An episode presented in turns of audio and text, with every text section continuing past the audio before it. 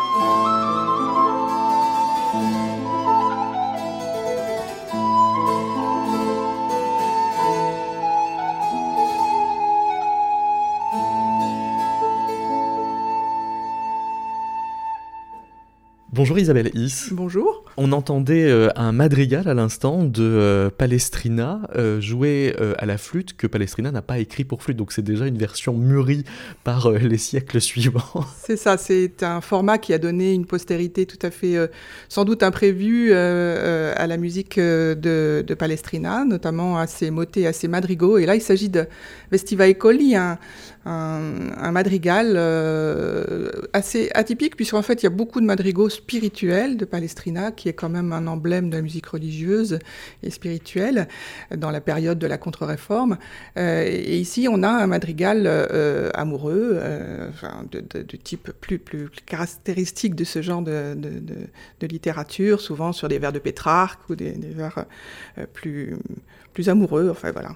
C'est-à-dire que dans, dans son esprit, euh, et ses textes en attestent, Palestrina faisait une séparation assez stricte euh, entre euh, des textes amoureux mis en musique et puis des textes qui sont faits pour la liturgie. Euh, pas, pas pour la liturgie, dans le genre du madrigal, on est toujours dans la musique de, de sociabilité. Euh, simplement, voilà, euh, le milieu romain où il se trouvait faisait que les cardinaux, qui, sont, qui vivent un peu comme des princes, en fait, ont des musiciens. Mais c'est vrai que on, on, interprétera plutôt dans les palais des cardinaux des, des, madrigaux spirituels que des madrigaux amoureux. Dans cette période, après le Concile de Trente, c'est vrai qu'il y a une espèce de, de, de changement d'atmosphère qui fait que c'est malvenu de chanter de la littérature, enfin de la poésie amoureuse euh, pétrarchisante, comme il y en a eu énormément euh, mise en musique euh, auparavant. Mais si c'est mal vu, il l'intériorise, on peut dire, puisqu'il écrit Aujourd'hui, trop de poèmes célèbrent les seuls amours humaines. Ils sont l'œuvre de poètes indignes, étrangers à la foi et au nom de Dieu, qui, dans leur folie, ont corrompu un grand nombre de jeunes musiciens, au point que ceux-ci en ont fait l'essence même de leur art. Et lui regrette finalement de ne pas avoir arrêté ça, si, assez le, tôt. Le genre de la préface qui fait que, effectivement, on, on fait amende honorable pour les choses de jeunesse qu'on a pu écrire sur des, vers amoureux et euh, l'âge venant et la maturité venant et surtout l'atmosphère de la contre-réforme étant ce qu'elle est, euh, voilà, il est de bon ton de, de tenir ce genre de propos. Ça n'empêche pas d'avoir écrit effectivement quelques, quelques madrigaux, effectivement numériquement moins hein, que, que, certains compositeurs madrigaux amoureux. Alors, à l'occasion d'un article sur euh, les, les, œuvres tardives de compositeurs de, de la Renaissance dans euh, Le Grand Âge et ses œuvres ultimes, qui est un ouvrage collectif euh, paru aux presses universitaires de, de, Rennes, vous avez aussi, Isabelle Is, relevé un témoignage du théoricien Lodovico Zacconi qui relève que dans les messes de Palestrina, on trouve encore quelques affectis. C'est pas, pas dans les messes, c'est un, un, recueil de motets, euh, euh, donc de motets euh, latins, hein, sur le, les, fameux textes du Cantique des Cantiques, qui sont un objet un peu de, discussion, parce que ce sont des, textes qui sont censés de parler de la relation du, croyant avec l'Église, et en fait, tout le monde, c'est tellement sensuel comme poésie, pulcraes, animamea, etc., amicamea, que, que les gens le chantent avec dans la tête d'autres d'autres idées. Et Zacconi, justement, s'insurge en disant Palestrina, bon, c'était un excellent compositeur, mais quand même, si, si j'avais pu, je lui aurais dit de se s'abstenir de composer sur ces textes de, de, de, du Cantique des Cantiques, car euh, aujourd'hui les gens les chantent solo, euh, dans des adaptations un peu personnelles avec instruments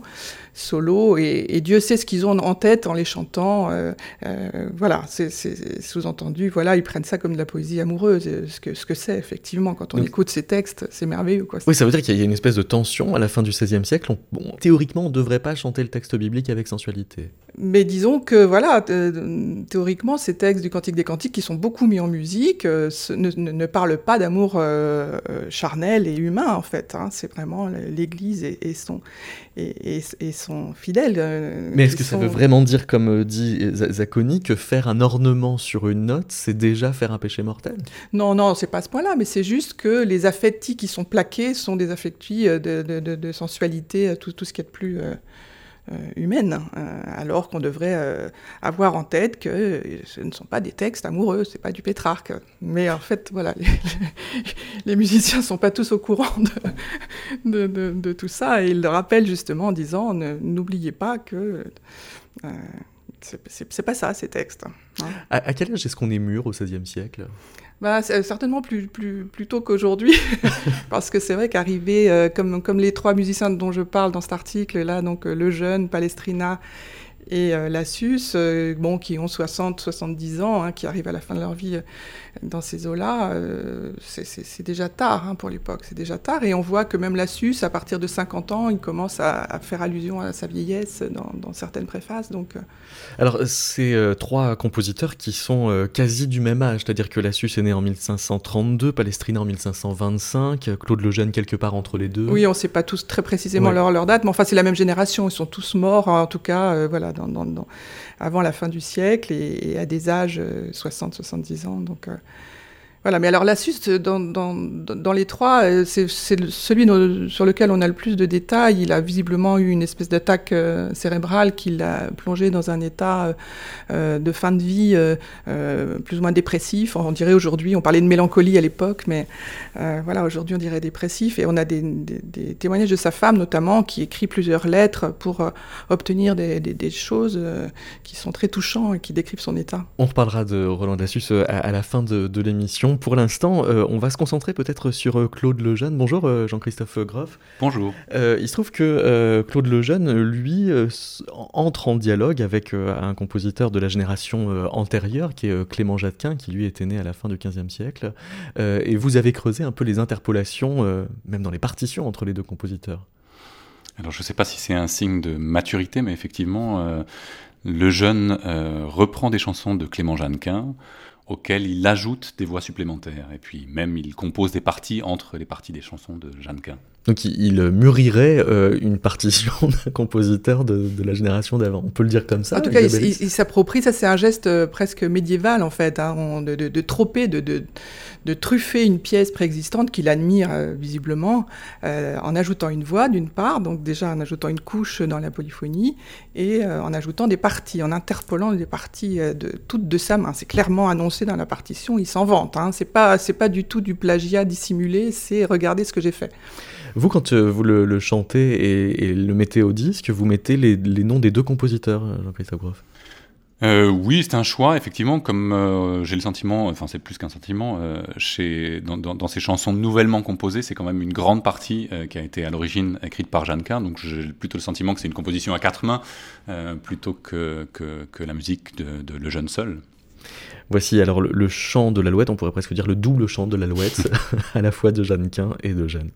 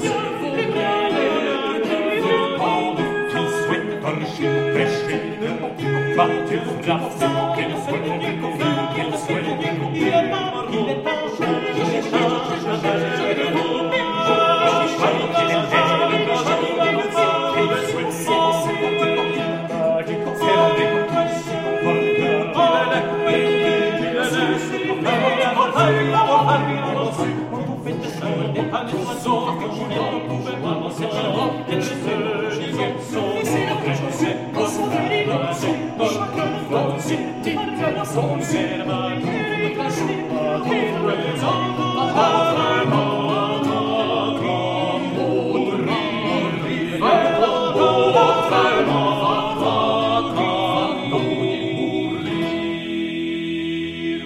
chant de l'alouette, Clément Jeannequin, Claude Lejeune, Jean-Christophe Groff. Euh, vous dirigez l'ensemble Télém qu'on vient d'entendre et euh, vous disiez que c'était à quatre mains, mais peut-être encore plus, puisque le texte lui-même est antérieur euh, à Clément Jeannequin.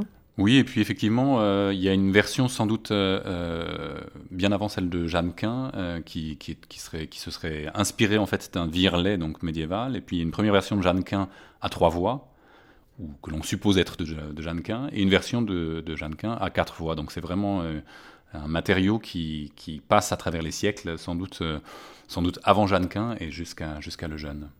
Donc il n'y a plus du tout de question de fidélité au texte original, parce qu'il est recomposé euh, à chaque fois il y a beaucoup de recyclage, euh, il y a beaucoup de transformation, puis euh, c'est peut-être plutôt l'idée d'un hommage.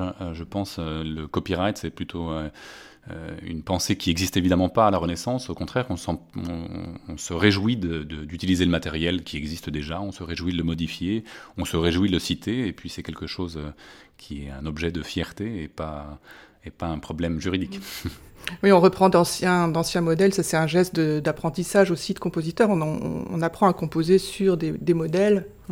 Donc on ajoute une voix, c'est vraiment... Alors ça voudrait dire que ce serait plutôt pour les œuvres de jeunesse, si c'est un euh, exercice. Moi c'est ce que j'allais dire, oui, je, je, je, je, suis pas sûr que ce soit une, une, œuvre... En même temps, il y a un, un vrai talent contrapuntique, hein, ça c'est clair, quand on ajoute comme ça des voix. Il y a déjà quatre voix, euh, tout, toute l'harmonie y est, il faut ajouter une cinquième.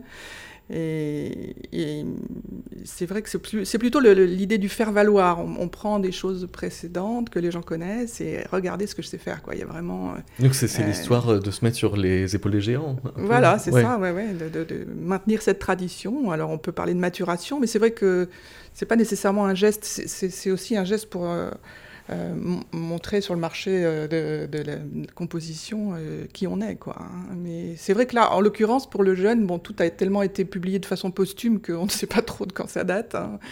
mais c'est dans un hommage posthume que ça a été publié, donc ça brouille un petit peu la question de la chronologie, de la maturation. Est-ce que c'est une œuvre de jeunesse ou de vieillesse? Mais, Quand on interprète une partition comme ça, Jean-Christophe Groff, on, doit faire attention à bien fusionner les voix pour effacer la part de l'original et la part de Le Jeune?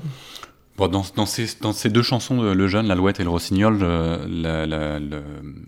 l'art de Le Jeune est tellement haut et tellement fort qu'il n'y a pas besoin de se poser de questions. Ça marche, ça marche euh, absolument euh, de manière euh, évidente. Il n'y a pas une voix qui ressort et bien sûr que nous, on, connaît les versions de Jeannequin, on les a enregistrées, on les a chantées beaucoup, donc c'est pas on arrive à retrouver quelle est la voix de le jeune, mais voilà, sa composition est suffisamment virtuose pour pour qu'on n'ait pas besoin de cacher que c'est une voix supplémentaire. Qu'est-ce qui euh, vous a amené à euh, composer un, disque qui tresse du Clément Jeannequin et du Franz Schubert, alors qu'il y a quand même à peu près trois siècles d'écart? Euh, le premier disque qu'on a fait, donc c'est effectivement ce, ce, ce, lien entre Jeannequin et Schubert. C'est un moment où euh, on cherchait à euh, enregistrer la musique de Clément Jeannequin, et puis quand on commence à travailler avec la musique de Clément Jeannequin euh, et qu'on veut enregistrer euh, ce répertoire-là, on est un peu face à un mur qui est qu'il n'y a pas beaucoup d'autres versions possibles que celles de Dominique Wiss, qui sont formidables par ailleurs.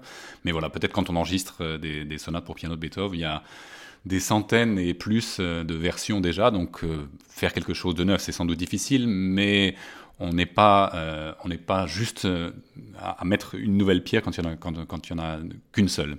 Donc, quand on a commencé à travailler avec Jeannequin, on s'est dit, mais il faut, il faut trouver un chemin pour, pour se différencier aussi, et puis peut-être pour chercher des nouvelles manières de, de montrer cette musique-là. Et d'un disque, c'est devenu trois, c'est devenu une trilogie. Et puis le premier disque, on relie donc Jeannequin et Schubert. C'est un peu une histoire de hasard. on a eu des expériences de, présenter cette musique-là ensemble en concert. Et puis, on s'est rendu compte assez vite que ça marchait très très bien, sans, sans, se poser vraiment la question de pourquoi ça marchait bien ensemble. Et puis quand on a commencé à travailler euh, pour la préparation de ce disque, on s'est dit qu'il fallait quand même réfléchir à ce pourquoi. Et euh, on a trouvé de très très nombreux parallèles entre ces deux compositeurs. Alors euh, au-delà de parallèles biographiques, ce sont deux compositeurs qui ont vécu longtemps dans la précarité, mais malheureusement ça c'est le cas de la plupart des compositeurs. Euh, au-delà donc de parallèles biographiques, on s'est rendu compte qu'il y avait sans doute un geste similaire. D'une part, ces deux compositeurs qui écrivent, euh, non pas pour le concert, évidemment, le concert n'existe pas à l'époque de Jeannequin, et à l'époque de Schubert, c'est peut-être encore une question à définir, mais ces deux compositeurs qui ont écrit pour eux, pour leur plaisir propre d'interprète, pour les amis, pour euh, la chambre, pour le salon. Et je trouve qu'il y a quelque chose qui se sent dans ces deux répertoires. Quand on les pratique ensemble, on a la conscience que Bien sûr, on est heureux de les présenter en concert, mais d'une certaine manière, le, public est absolument pas nécessaire euh, pour, euh, pour montrer la valeur de cette musique-là. Le plaisir des interprètes est prévalent, je pense. Isabelle, est-ce que vous trouvez quelque chose de Schubertien dans Jeannequin euh, bah, dans, les dans, les thématiques littéraires, on peut effectivement toujours trouver des chemins, euh, effectivement, de, entre tout et tout. Moi, je trouve ça très intéressant les mélanges dans les concerts. Euh. Sur la sur la distribution, on a aussi mm, quatre voix très souvent chez Jeannequin. Alors, qu'est-ce que que sont les quatre voix chez Jeannequin C'est encore à définir, mais chez, chez, Schubert, elles sont effectivement fixes, c'est deux ténors, deux basses, mais c'est donc très souvent aussi une patte sonore qui est similaire. alors effectivement, euh, quand on chante Jeannequin, c'est un contre-ténor qui chante la partie supérieure. Quand on chante Schubert, mm. euh, c'est un ténor qui chante la partie supérieure. Mais on a fait des expériences euh, ensemble avec l'ensemble, avec Telem, et on se rend compte souvent que bah, les registres sont très très proches, même si chez nous, c'est pas toujours les mêmes chanteurs qui, qui, qui, sont là sur ces deux registres. Il y a souvent aussi la possibilité ou non d'avoir un instrument accompagnateur. Alors chez Schubert, c'est la guitare romantique, c'est le piano. Chez Jeannequin, l'instrument est pas, il n'y a pas une partie instrumentale séparée, mais dans les versions que l'on fait, euh, on travaille toujours avec un luth, et c'est quelque chose qui est aussi une manière très très naturelle. Mhm, mhm. Il y a un travail sur l'ornementation qui est aussi assez souvent, euh, alors c'est deux époques différentes, donc deux genres d'ornementation qui sont différents, mais euh, la liberté de l'interprète, notamment sur l'ornementation, mhm. elle est vraiment présente chez les, chez les deux compositeurs. Et le, type de sociabilité qui a vu euh, euh, naître ces musiques, certainement aussi. Absolument, c'est vraiment le plaisir d'être ensemble. Il y a une musique. Petite formation, euh, des espaces certainement voisin. Oui, oui, oui un, partage intime et une composition qui est à cet endroit-là. On va entendre Stanchen, qui est un opus posthume de, Franz Schubert. Vous l'avez retranscrit pour euh, l'effectif Telem ou il était tel quel? Non, c'est une version, alors à l'origine, qui est écrite pour euh, euh, piano, une voix de femme seule et quatre voix de femme. Et puis Schubert avait, c'était, je crois que c'est pour un, pour un anniversaire qu'il a, qu'il a composé cette chanson. Et il s'est trompé, entre guillemets. Il a d'abord écrit une version pour euh, voix de femme seule et quatre voix d'homme. Et on lui a dit, mais attention, ça va pas du tout. Il nous faut une version pour quatre voix de femme. Donc il a réécrit la version pour quatre voix de femme, qui est euh, celle qui est, devenue la plus connue. Mais à l'origine, elle, a été dans son, dans son oreille et peut-être dans son cœur, elle était pour quatre voix d'homme à l'origine. Voici donc euh, la version Télém de Stanchen de Franz Schubert.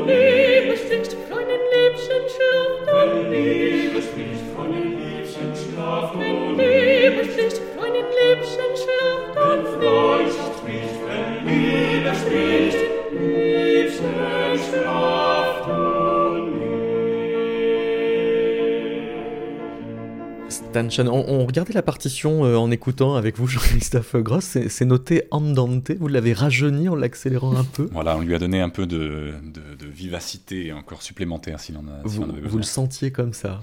Oui, il y a une telle sensualité, une telle impatience dans cette musique qu'on avait le besoin d'accélérer le tempo. Alors, dans votre euh, trilogie euh, Jeannequin, vous l'avez aussi fait dialoguer avec des compositeurs tout à fait vivants. par exemple, Mike Svoboda, qui est tromboniste qui euh, lui a 60 ans et qui euh, se met donc euh, à composer à partir de Jeannequin pour vous. Alors c'est une commande. Mike Svoboda, c'est un ami, c'est aussi une histoire d'amitié, ce troisième disque. quand, on a, quand on a travaillé à ce disque de, de mélange de quatre saxophones et quatre voix, euh, on a commencé par travailler par des, improvisations. On a vraiment passé du temps avec le matériel de la Renaissance et puis essayer de voir où est-ce qu'on peut ajouter des saxophones, où est-ce qu'on peut enlever les voix, où est-ce qu'on peut bricoler. Et puis euh, donc on a, on a donné euh, ce programme en concert assez souvent, dans ces versions assez ouvertes. Et quand est arrivée la question de l'enregistrer, on a eu le besoin d'avoir un peu une oreille et un regard extérieur. Et donc on a proposé à des compositeurs d'approfondir de, ce travail que l'on avait entamé euh, d'improvisation qui nous semblait être valable pour la scène, mais peut-être euh, moins efficace pour le disque. Alors voici euh, ce que ça donne. Oh,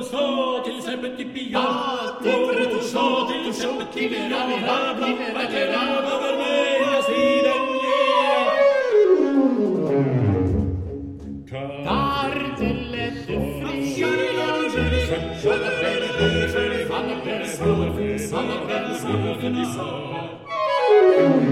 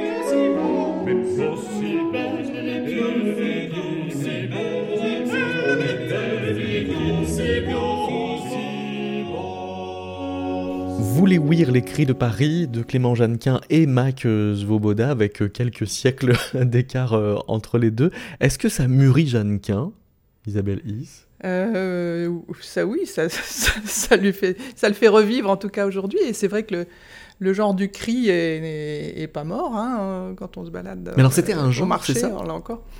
Ah oui, oui, bah, il a écrit de Londres. Euh, voilà, c'était des espèces de, paysages sonores, hein, des bandes, bandes son. Euh, ça a été très étudié par les littéraires d'ailleurs dans le livre euh, sur Jeanne Quin qu'on avait, enfin le colloque qu'on, avait fait avec des littéraires. Ils sont très très curieux de tous ces textes-là, même les historiens sur justement qu'est-ce qu'on importe comme fruits à Paris à tel moment, puisque visiblement il y a, y a un côté un peu anthologie de, de, de, ce qui se vend euh, sur les étals euh, parisiens. Donc euh, c'est intéressant aussi pour les historiens. Il y a tout des articles là-dessus dans ces actes.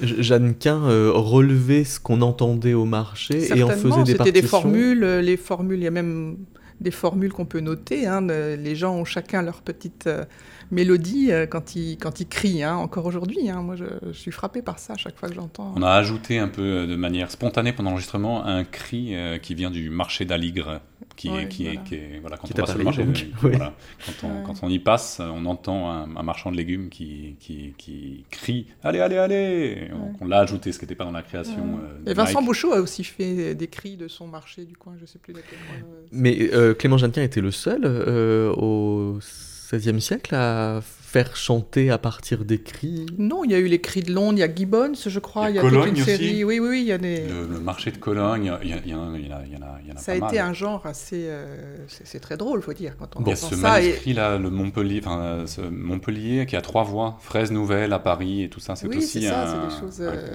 un, marché parisien encore euh, antérieur au cri de Paris. On, fera un, numéro crié de métaclassique. oui, il y a de quoi faire. pour revenir dans, dans, Mûrir, il y a une autre écriture que vous avez sollicité euh, avec l'ensemble Télém pour euh, travailler avec, euh, alors cette fois, Roland de Lassus, qui est donc aussi un compositeur de la génération de, Lejeune et, de Palestrina. il s'agit de Betsy Jolas, qui, elle, a 94 ans à l'heure où nous enregistrons cette émission, et qui a composé à partir de Haut parler. Comment s'est passée la, commande? Alors de la même manière, là, quand on a commencé à travailler sur le disque, on, a souhaité faire appel à des compositeurs, et puis euh, c'était un jeu de hasard euh, qui a fait que je me suis retrouvé en contact avec Betsy Jolas, qui est une formidable compositrice et, une admiratrice de Lassu. Et euh, très très vite, elle s'est enthousiasmée pour le projet et a proposé de composer sur ce double chœur. À l'origine, c'est un double chœur de Lassu. La musique classique est au-delà. C'est métaclassique avec David Christoffel.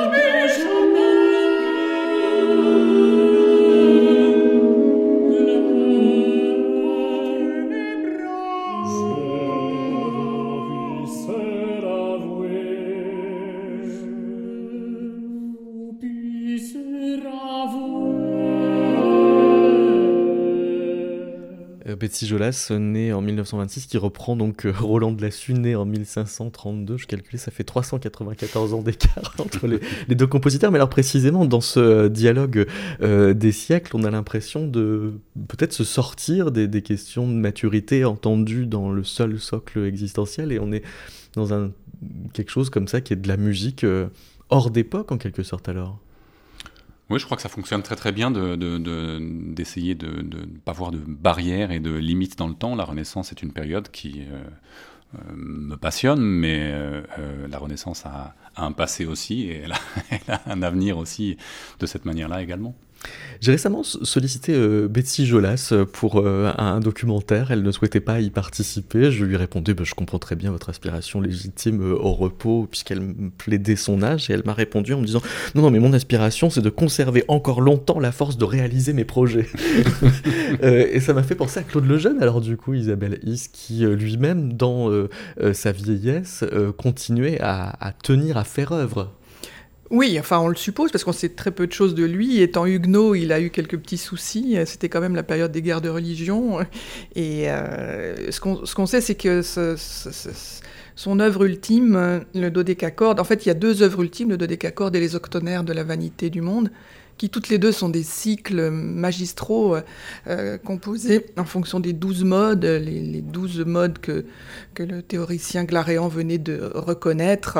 Donc une nouvelle théorie grâce à laquelle il a construit vraiment un espèce d'édifice contrapuntique monumental, euh, qui est sans doute pas fait pour être interprété de A à Z, parce que ça prendrait plusieurs, euh, plusieurs euh, heures, voire soirées, mais qui, qui, du point de vue du geste compositionnel, est tout à fait remarquable. Quoi. Il y a vraiment là une espèce de synthèse de tout ce qu'il sait faire, le contrepoint, la citation, le psaume, puisque c'est quand même quelqu'un très très religieux, très engagé du point de vue confessionnel, euh, la présence de Cantus Firmus, la présence des modes, la présence de, l'italianisme, de l'expression à l'italienne, enfin, et de la prosodie euh, à la mesurée à l'antique, puisque c'est quelqu'un qui a beaucoup composé sur des vers mesurés à l'antique, donc c'est une espèce de synthèse euh, absolument magistral.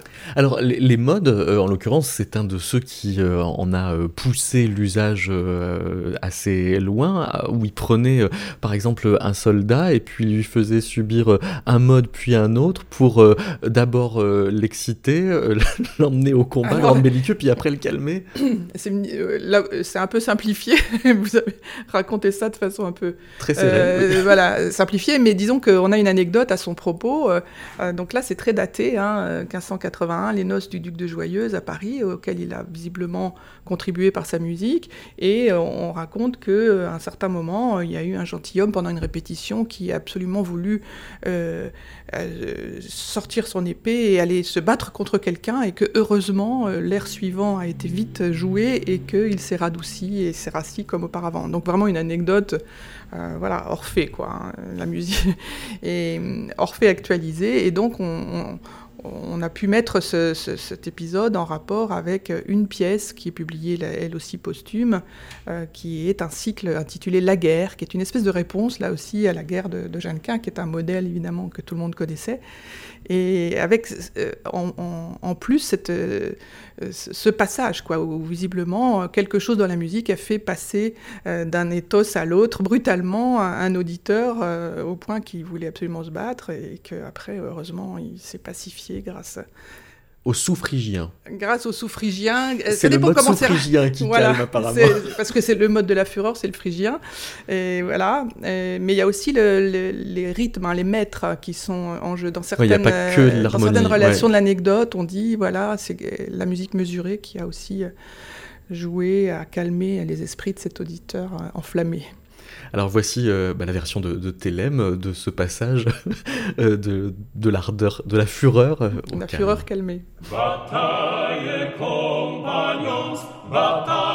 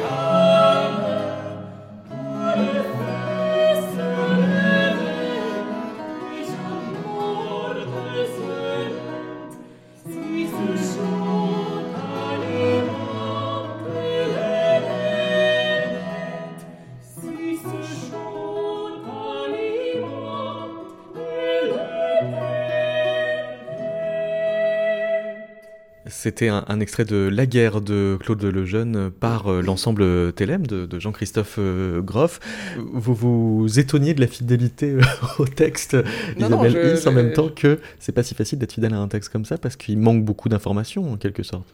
Il y, a, souvent des paramètres qui sont aujourd'hui laissés libres à l'interprète sur des équivalences rythmiques, donc, donc du coup des modifications assez fortes, et puis après des questions de tempo, bien sûr, qui sont, qui sont assez ouvertes, ou en tout cas, on peut décider, nous, beaucoup. Oui, parce que c'est c'est de la musique mesurée, ça, hein, par contre, et, donc on a à la fois des changements de régime de durée, c'est-à-dire que parfois vous avez ronde et blanche, tout est en ronde et blanche, et tout à coup tout est en blanche et noir, et en même temps, les signes de mesure, c'est barré, quelquefois barré renversé, interviennent aussi. Donc ça fait plein de, de, de, composantes et de paramètres qu'il faut, prendre, qu'il faut prendre en compte. Et, et le jeune a l'air d'avoir euh, une certaine rigueur dans l'usage de ces... Non, là, je, là je, le, je, le, complimentais parce que justement, il a respecté l'absence de bémol à la clé. Euh, on est en Fa euh, et il n'y a pas de bémol. Et il faut, justement, cette anecdote prouve qu'il y avait une particularité modale et ce serait dommage de, bémoliser comme on a le droit de le faire. Hein. C'est vrai que dans la musique de la Renaissance, on peut euh, les interprètes souvent une marge de manœuvre pour euh, ajouter des, des, des altérations euh, lorsque c'est nécessaire. Ne, ne, serait pas une erreur, mais là, il a un caractère tellement extraordinaire que, que, ça lui donne une valeur très très forte. C'est rare mm. d'avoir des pièces en fa sans, sans, bémol, et surtout quand on a cette anecdote en tête qui, qui insiste sur le fait qu'il y a eu un, une réaction de l'auditoire, ce serait dommage de, de niveler tout ça.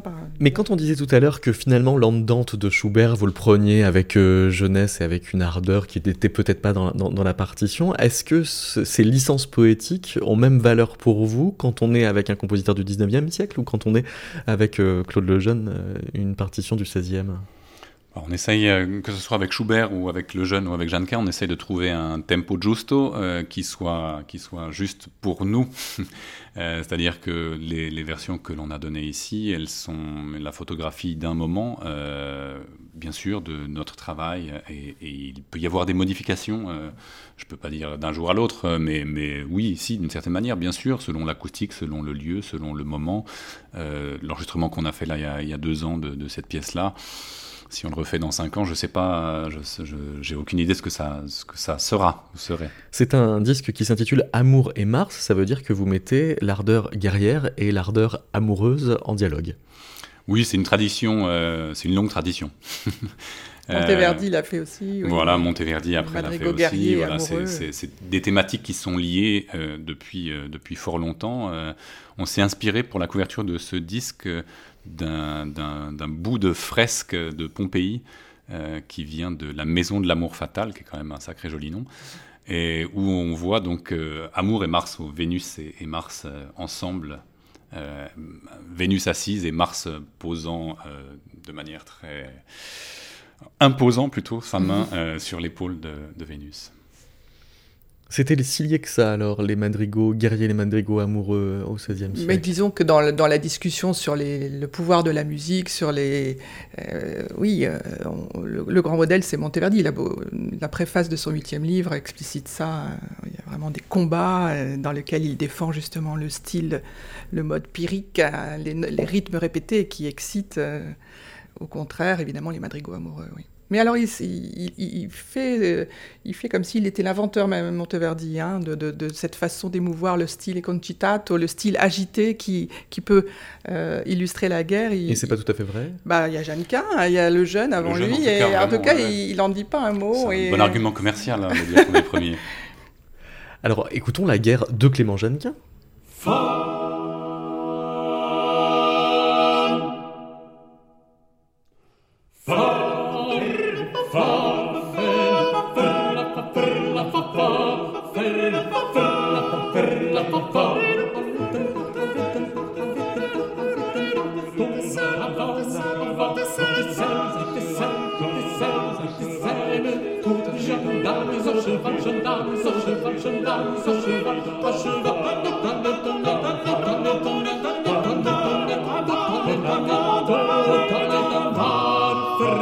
Ferla, ferla, ferla, ferla, ferla, ferla,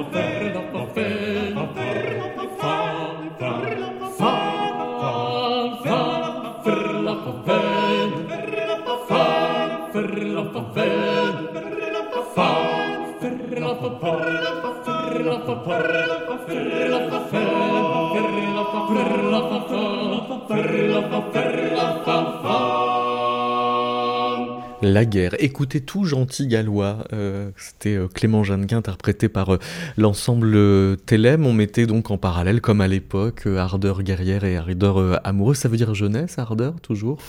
Oh, pas forcément. Enfin, en matière de guerrière, je pense qu'on peut être. guerrier très tard. on peut être guerrier tard, malheureusement. Il faut espérer qu'en amour, ça soit le cas aussi.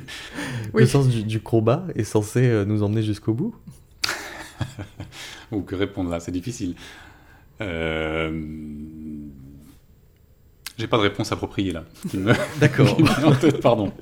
Euh, concernant euh, le jeune, on a beaucoup euh, fait à l'époque de jeux de mots sur sa jeunesse. On trouve un texte d'Artus Thomas de 1603, c'est-à-dire 2-3 ans après sa mort, qui dit Le jeune a fait en sa vieillesse ce qu'une bien gaie jeunesse n'aurait n'oserait avoir entrepris. Donc c'est bah, comme s'il était moins jeune que sa jeunesse, mais que ça l'aidait à être vraiment jeune. Enfin. quand on doit faire un poème liminaire pour une édition euh, post-mortem, euh, évidemment, c'est sur un plateau avec un, patronyme comme Le Jeune, euh, et le fait qu'il soit mort, c'est un hommage posthume. On joue sur mais, cela dit, cela dit, il y, a du vrai dans ce qu'il dit, c'est-à-dire que euh, bah, le jeune, c'était quelqu'un qui n'était pas maître de chapelle, hein, il était huguenot, donc il pouvait pas, euh, donc c'était un peu un, libre esprit. Enfin, il n'avait pas de contraintes euh, de type tradition. Les douze modes, c'est sûr que quand on n'est pas dans la musique liturgique catholique, on peut parfaitement euh, adopter les douze modes, alors que, les, les, catholiques vont rester dans les huit modes jusqu'à encore aujourd'hui. Hein. Euh, ça lui a donné une liberté certaine. Et pour moi, c'est un compositeur d'avant-garde à l'époque, vraiment, que ce soit dans le domaine des modes ou dans le domaine de la rythmique, la métrique à l'antique, comme il a essayé de la ressusciter avec cette académie de poésie et de musique là, de, de Baïf, euh, il a vraiment été dans tous les trucs novateurs, euh, il a vraiment un pied dans, dans, le baroque. Hein. Il, ouvre plein de... beaucoup plus que les deux euh, compères auxquels je le compare, la Palestrina et la Suisse, qui sont restés beaucoup plus, eux, ben, des hommes évidemment d'institutions hein, religieuses, ils étaient en poste, donc ils ont toute une production beaucoup plus traditionnel. Hein. Peut-être qu'on peut dire un mot alors sur euh, cette histoire de, de verre mesuré à l'antique, parce que si c'est une entreprise de presque rajeunissement du langage musical au moment où il le fait, avec euh, le baïf, c'est euh, aussi quand même un, retour à une tradition encore ah bah, antérieure à, largement à Jeannequin. C'est le paradoxe, c'est de, de, faire avant-garde par le retour à. C'est le retour à l'antique qui fait, qui fait la musique du futur, quoi, en fait, qui, qui ravive. Parce que c'est vrai que euh, certains ont toujours considéré que cette expérience de la musique mesurée l'antique, c'était vraiment, ça a duré peu de temps, puisque le roi est mort assez vite après avoir soutenu cette entreprise, et que, voilà, les guerres de Légion, mais en même temps, ça, ça a vraiment euh, ouvert une brèche dans le, la cassure, quoi. On est sorti du système proportionnel euh, qu'on avait depuis le Moyen-Âge, et puis on, on, est allé vers la métrique libre, en fait, de type récitatif, en fait.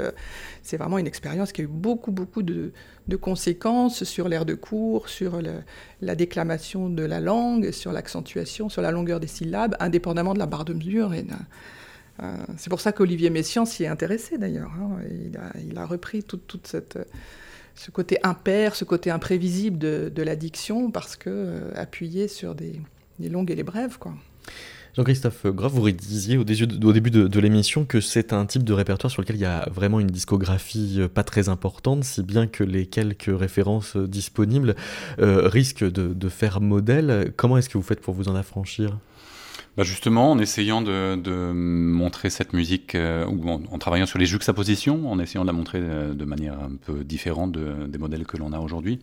on parlait là à l'instant de, l'aspect novateur de, la Renaissance euh, qui passe euh, souvent euh, par la réappropriation. Alors on parle là de l'antique, donc c'est la réappropriation de modèles vraiment franchement antérieurs.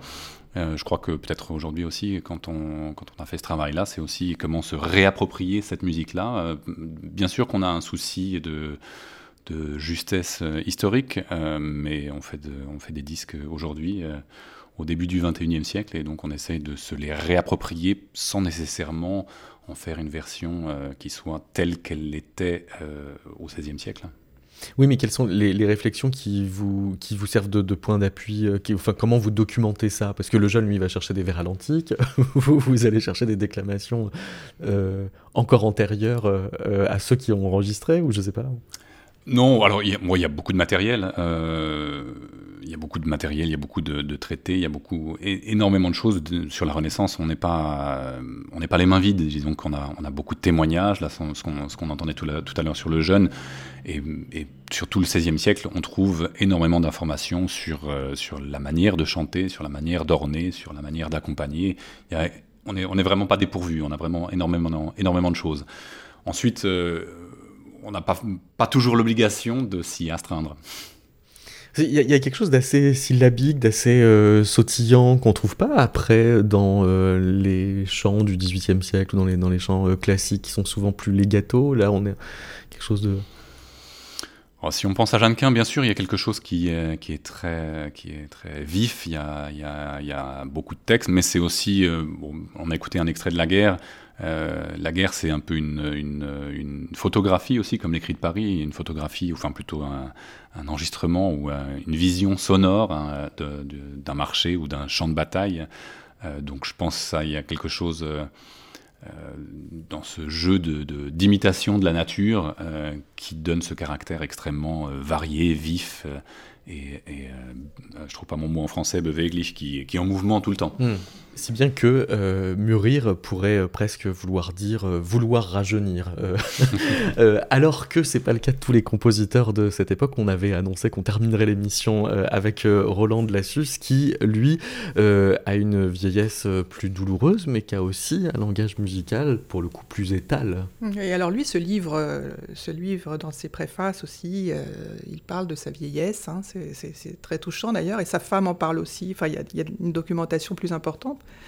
Euh, bah, c'est un musicien plus traçable hein, parce qu'il a beaucoup beaucoup publié, il était installé. Euh, je compare à le jeune qui vraiment a dû euh, certainement se cacher beaucoup plus.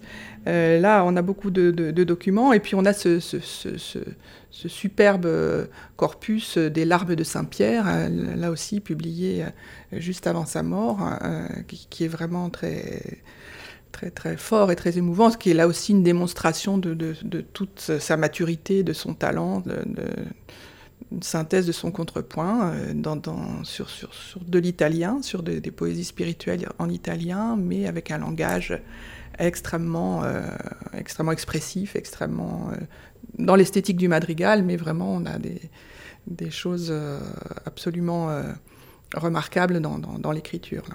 Donc là, c'est euh, des partitions vraiment de la toute fin de sa vie. Il sait qu'il va mourir. Euh, est-ce que ça... Non? Hmm, je ne sais pas s'il sait, mais enfin, il est bien amoindri. De toute façon, euh, oui, il est dépressif. Il est clairement dans une période aussi de remise en question. Enfin, de, mais ça, c'est aussi la contre-réforme hein, qui veut ça, de, de, regret par rapport à ses, ses, erreurs du passé, puisque Lassus est quand même aussi connu pour un, petit, paquet de chansons bien lestes et grillardes, et anticléricales, etc. Donc euh, il est aussi dans le remords, enfin en tout cas euh, ça doit être sincère en, sa fin de vie. Euh, l'âge venant, il regrette aussi d'avoir écrit des choses euh, qui ont pourtant garanti son succès. Hmm.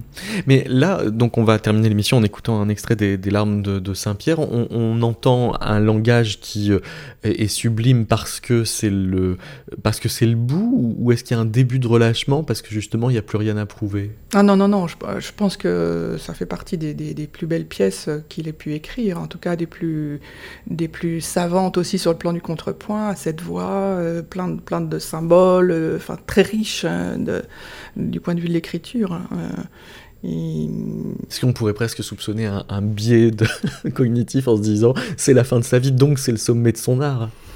Ben, en tout cas, euh, donc, le, je ne sais pas le donc. Bah, le don semble suspect, oui.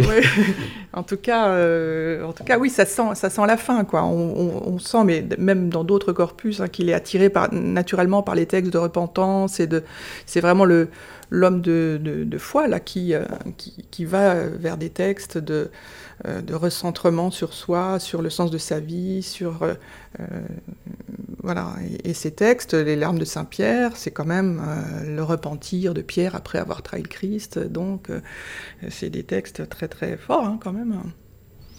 Jean-Christophe Groff, vous préférez les œuvres printanières aux œuvres tardives en général? Non, j'aime bien la mélancolie. Euh, avec l'ensemble Telem, on a, on a fait le choix de, de s'orienter plutôt vers la musique profane que vers la musique sacrée. Donc, euh, par exemple, euh, on n'exclut pas de, de, chanter les larmes de Saint-Pierre, mais voilà, ça nous oriente pas nécessairement vers un répertoire euh, plus léger. Je veux dire, il y a aussi beaucoup de mélancolie euh, hors du sacré. Mais je c'est pas sacré, hein, c'est la musique spirituelle, donc c'est pas fait du tout pour l'espace liturgique. Hein, on absolument, est, on est là oui, dans un domaine. Euh, on a chanté avec Telem la, la, la Sibylle, ça c'est un oui, répertoire voilà, qui nous, a, pareil, qui nous passionne. Mais je pensais juste à, en clin d'œil, on parlait tout à l'heure de, des jeux autour du nom de, de Le Jeune euh, dans les publications posthumes. Mais bien sûr, euh, l'assu, c'est un appel à la mélancolie quand même. Euh, L'assaut, ça veut dire fatigué, oui, c'est sûr que là, il y a aussi. Ah oui, l'assaut entend, laisse entendre la lassitude. Voilà. Oui, oui. voilà. Qui fait la sol d'ailleurs, hein, il joue qui beaucoup sur Il joue son beaucoup nom avec en, sa, la, en, son. C'est une petite signature musicale. Euh, ouais. de, de, son patronyme. Euh, madrigal spirituel, ça, ça, veut dire que euh, le, le, texte est lié à la Bible, mais que le genre euh, madrigal, lui, n'est pas liturgique. Il n'est pas lié à la Bible, vraiment. C'est la poésie spirituelle. C'est voilà, c'est de la poésie, euh, c'est de la dévotion euh, privée. Hein, c'est vraiment un, un, style de répertoire en poésie et en musique qui fleurit typiquement à l'époque de la contre-réforme. Le madrigal n'étant pas un genre lui-même. non, non, ce sont des textes. voilà, oui, ça enfin. devient madrigal, mais ce sont des textes spirituels qui sont choisis par les musiciens pour être mis en musique. Et là, le, le, le, cycle se termine par un motet. Hein. Donc il a pris des textes spirituels, euh, il en a fait une série, il a aussi organisé, et il termine par un texte qui est sans doute de lui, en latin. Voix, homme, euh, et là il fait parler le Christ. Hein. Donc c'est quand même un, Mais le un motet, très. Le motet étant un genre. Euh... C'est la même chose, si vous voulez, c'est le texte latin qui fait le motet. Hein. D'accord. voilà. Et, mais là, le fait que ça se termine en latin par une, une, pièce surnuméraire ajoutée par lui et dont on ne connaît pas l'auteur, donc on soupçonne que c'est lui qui l'a. Et là, il fait parler le Christ pour terminer, alors que les, les, les épisodes précédents, les parties précédentes euh, parlent de, de, de Saint-Pierre, enfin de ce remords de Saint-Pierre après sa trahison. Merci beaucoup, Isabelle Lys. Merci beaucoup, Jean-Christophe Groff. Avec plaisir, merci.